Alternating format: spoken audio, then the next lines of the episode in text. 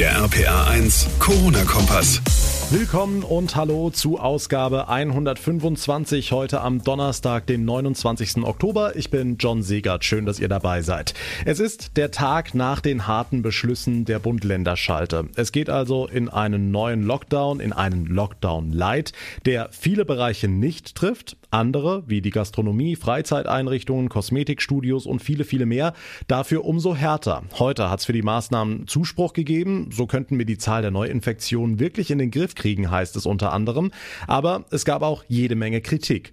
Bundeskanzlerin Merkel und die rheinland-pfälzische Ministerpräsidentin Dreyer haben die Maßnahmen heute im Bundestag verteidigt.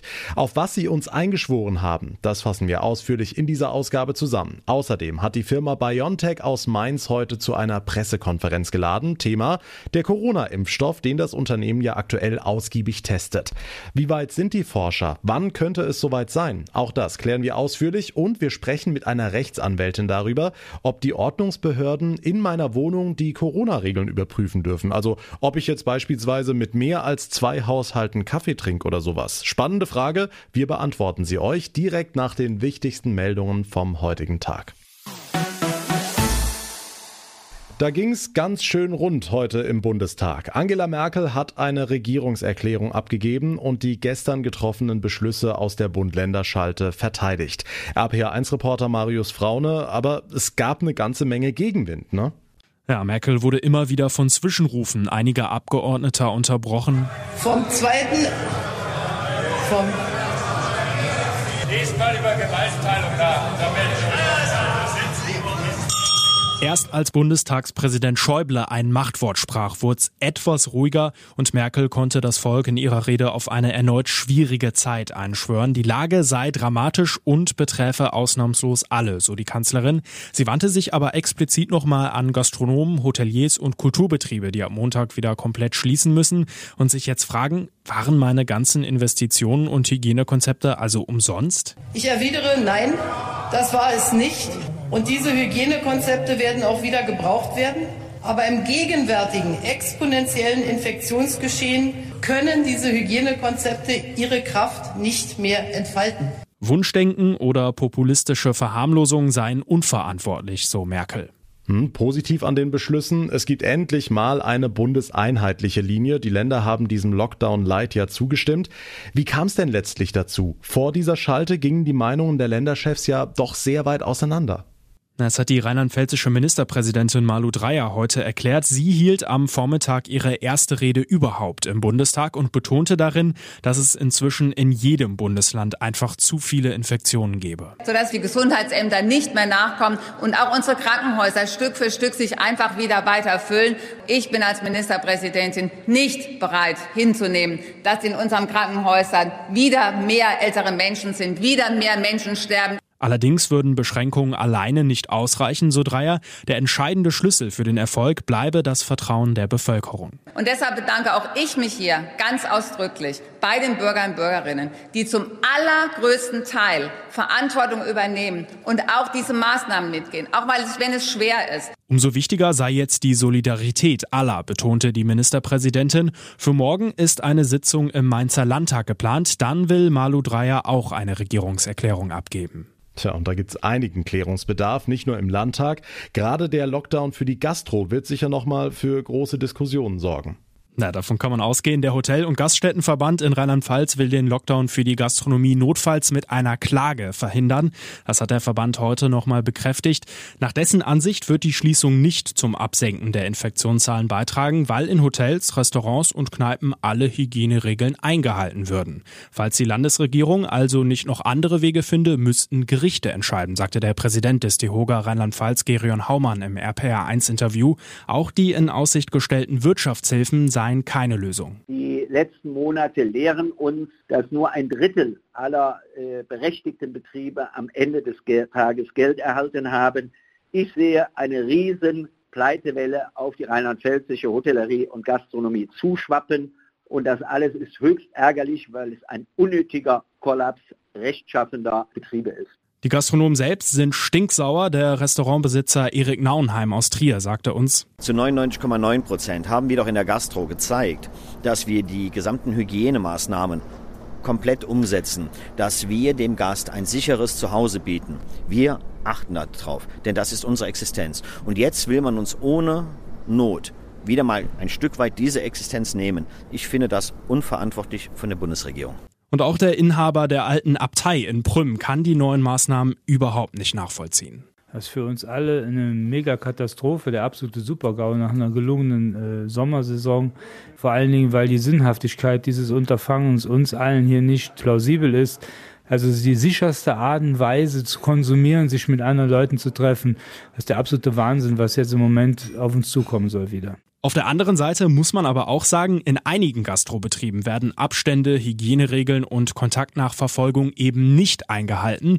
Kritiker fragen aber, ob es da nicht einfach schonungslosere Kontrollen getan hätten. Ja, und die Frage taucht auch immer wieder auf, wo hätte der Hebel sonst angesetzt werden sollen? Danke für den Überblick, Marius Fraune.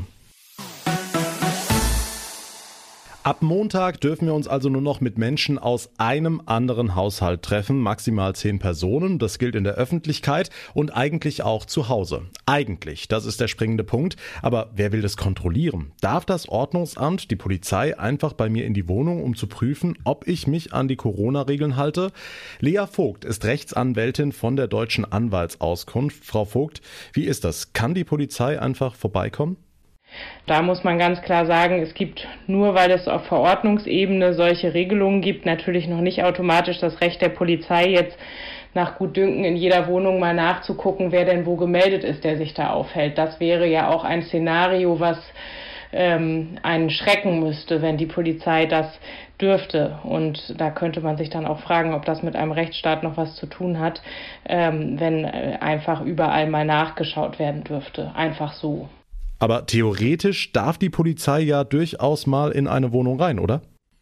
Also es geht auch nach der jetzigen Rechtslage, kann die Polizei unter bestimmten Voraussetzungen, auch dann, wenn sie zum Beispiel eine Ordnungswidrigkeit ähm, nach, äh, ich sag mal, den Corona-Regelungen verfolgt, ähm, unter Umständen die Wohnung betreten. Aber die Regeln sind sehr streng. Es braucht, eines Richter, braucht einen richterlichen Beschluss. Ähm, und es geht eben auch nur dann, wenn das zur Aufklärung einer möglichen Ordnungswidrigkeit zwingend erforderlich ist. Das heißt nicht, um einfach mal nachzugucken und auch nur dann, wenn es eben verhältnismäßig ist, wenn es also um schwerwiegende Verstöße gehen würde. Okay, also der Verdacht, dass da zum Beispiel drei Freundinnen zusammen Kaffee trinken, das reicht nicht aus für eine Durchsuchung. Manche Politiker, Karl Lauterbach zum Beispiel, haben ja schon gesagt, sie würden das gerne ändern und die Polizei öfter mal rausschicken. Was halten Sie davon? Da jetzt weiter das, äh, den grundrechtlichen Anspruch auf Unverletzlichkeit der Wohnung aufzuweichen, halte ich für äußerst problematisch und auch überhaupt nicht erforderlich. Es ist sowieso nicht anzunehmen, dass die Polizei und die Ordnungsämter in der Lage sind, im nennenswerten Umfang private Wohnungen jetzt auf Corona-Verstöße zu kontrollieren. Das wäre also reine Symbolpolitik und das aber auf Kosten der Grundrechte. Das lehnen wir ganz klar ab.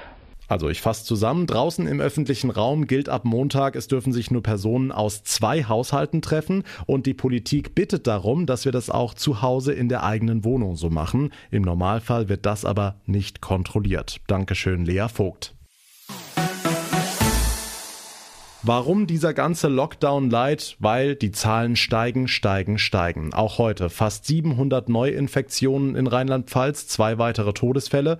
Und vorerst bleibt uns nur die Hoffnung, erstens, dass der Vier-Wochen-Wellenbrecher die Welle wirklich bricht und zweitens, die auf einen Impfstoff. Dieses Jahr noch oder Anfang nächsten Jahres und wann für uns alle? RPA1-Reporter Olaf Holzbach, BioNTech, dieses Mainzer Unternehmen, soll ja gut im Rennen liegen. Wie weit sind die? Ja, genau genommen hat BioNTech den Impfstoff schon, hat ihn auch schon hergestellt. Der Chef Ugur Shahin war heute bei den Kollegen der Allgemeinen Zeitung im Interview. Er sagt, wir bekommen in den nächsten Tagen die letzten Testdaten, dann könnte es losgehen. Und dann gibt es natürlich Mechanismen bei den Behörden und bei den Regierungen, die basierend auf den Daten entscheiden können, dass eine Notfallzulassung oder Notfallgenehmigung stattfindet. Wir haben angefangen, Impfstoff zu produzieren. Das lagert bei uns, ist in, in Qualitätskontrollen. Das ist noch nicht nicht freigegeben und die Freigabe würde nur dann erfolgen, wenn tatsächlich auch eine Genehmigung vorliegt. Noch in diesem Jahr wird knapp eher im nächsten und bis in Deutschland dann alle geimpft sind, die das wollen, ist es wahrscheinlich 2022. Ja, immerhin. Aber wenn es normalerweise Jahre dauert, bis Impfstoffe entwickelt sind, wie sicher ist dann einer nach wenigen Monaten? Ja, da sagt der Experte erstens, die meisten Nebenwirkungen treten bei den Tests am Anfang auf und bislang war das alles okay. Und zweitens, nur weil es schnell geht, muss es nicht schlampig sein. Nochmal BioNTech-Chef Shahin. Also ich vergleiche das gerne mit einer Situation am Flughafen. Da ist jemand sehr spät, ja, und er wird dann durch das Personal an die Kontrollen geführt. Es wird, jede Kontrolle wird gemacht. Es wird nichts ausgelassen. Man wartet nur nicht in der Warteschlange und alle stehen bereit, um den nächsten Schritt zu machen. Zu den langfristigen Folgen sollen die Testkandidaten noch zwei Jahre weiter beobachtet werden. Es gab auch schon Studien, die wegen Krankheitsfällen unterbrochen wurden. Die Anti-Corona-Impfstoffentwickler aus Mainz sind auf der Zielgeraden. Bis wir uns alle impfen lassen können, wird es aber noch dauern. Dankeschön, Olaf Holzbach. In zwei Tagen am Samstag ist Halloween eigentlich das Ereignis im Herbst, gerade für viele Kinder. Tja, aber Süßigkeitenjagd in Corona-Zeiten, Experten raten davon ab. Nur wie feiert man dann den gruseligsten Tag des Jahres? RPA1-Reporterin Johanna Müßiger hat im Rheinland ein paar Corona-konforme Halloween-Tipps gesammelt. Ja, von Tür zu Tür gehen will hier auf der Straße niemand. Auch die Stadt Köln zum Beispiel appelliert, bitte sammelt dieses Jahr keine Süßigkeiten in der Nachbarschaft. So könnten nämlich Infektionen weiter verbreitet werden. Ideen, wie die Kinder trotz allem doch ein bisschen Halloween-Feeling erleben könnten, haben die Rheinländer aber schon. Vielleicht im Haushalt dann schon irgendwie zusammen dekorieren und sich dann irgendwie verkleiden und sich dann vielleicht irgendwelche Spiele oder sonstige andere Sachen überlegen, die man eben ja über Skype oder sonstig mit anderen Haushalten machen kann. Ja, eben, man kann ja so oder so. Mache ich auch seit kurzem auch wieder mal Horrorfilme angucken mit meinem Freund. War mit Snacks irgendwie so. Dass man zu Hause Laternen in die Fenster hängt und die Kinder dann so nicht von Tür zu Tür gehen, um Süßes oder Saures zu sammeln, sondern dass die so eine Laternenwanderung durch die Siedlung machen und sich angucken, was hat man da so hingestellt oder vielleicht einen ausgeschnitzten Kürbis. Unsere Nachbarn haben das auch schon gemacht und äh, vielleicht werden wir sowas machen.